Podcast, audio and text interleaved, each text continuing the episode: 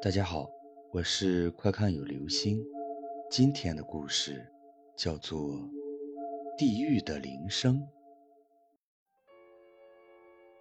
某一天晚上十点多的时候，我正准备下班回家，护士小月急匆匆地跑进我的办公室，说是刚才有人送来一个突发脑淤血的老人，需要马上手术。我二话没说。换好衣服来到手术室，一切准备就绪。其实，那位老人送到医院时就已经不行了。我们尽了最大的努力，可是还是没能保住老人的生命。在第二天凌晨一点一时的时候，老人安详地走了。我垂头丧气地从手术室中走了出来，因为医院有规定。尸体不可以在医院放太久，病人一旦死亡，就要立刻送到太平间。于是我们为老人洗净了身体，穿好衣服，用洁白的被单盖住了他。安排好其他人都走后，我开始想怎么处理老人的尸体了。虽然人们都说搞医学的人胆子特大，但我是个例外。在这深秋的夜里。让我把一具尸体送到太平间里，这是我连想都不敢想的事。可是我又没有办法呀，医院就是这么规定的。怎么办呢？叫上一个人吧，叫谁好呢？对了，叫上大李，让他和我一起去吧，这样我就不太害怕了吧。他和我是好朋友，在医院管后勤。于是我到办公室把他叫来了，他很痛快的就答应了。不一会儿他就来了。哎，王医生，什么事儿？于是我把事情的前前后后讲了一回。他笑了，呵呵，就这事儿，小事一桩，没问题。我当时真不知说什么好，仿佛抓住了一根救命的稻草。然后我们一起把老人推了出来。一路上，我们什么也没有说，直到出了住院部，一股凉风吹了过来。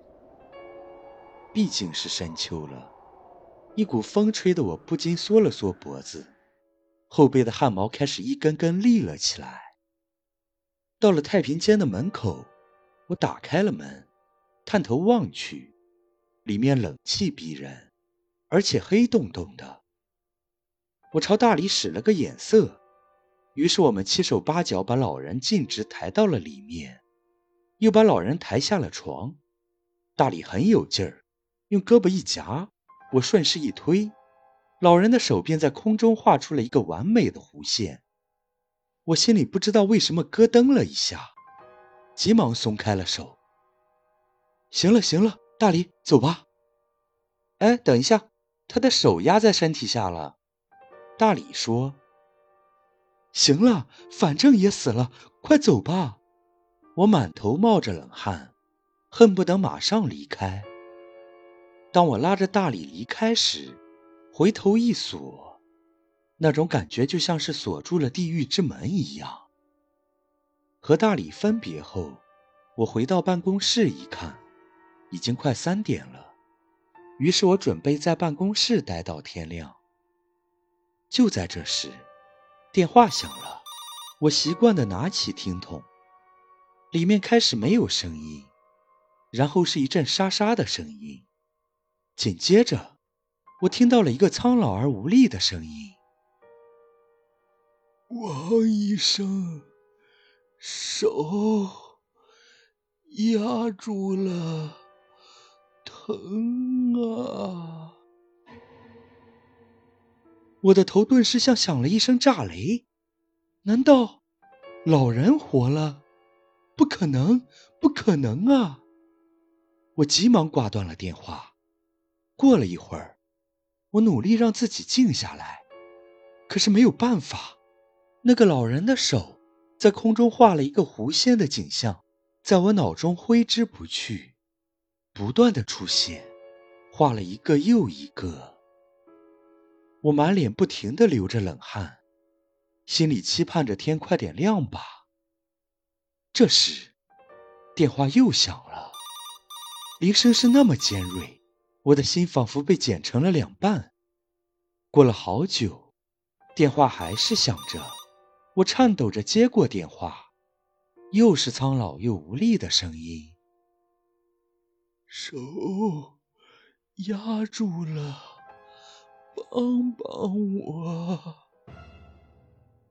我再也受不了了，一下子晕了过去。一道刺眼的阳光照射在我的脸上，我想起身，可是全身却传来一阵阵刺痛。这是哪里？我怎么了？这时，一个护士走进来，我才知道，昨天晚上我晕倒之后，今早才被人发现。他们问我发生了什么，我便告诉了他们。可是他们并不相信。有人说我做梦，有人说我恶作剧。可是，只有我知道，昨天晚上不是梦，那的确是地狱传来的铃声。好了。这就是今天的故事，《地狱的铃声》。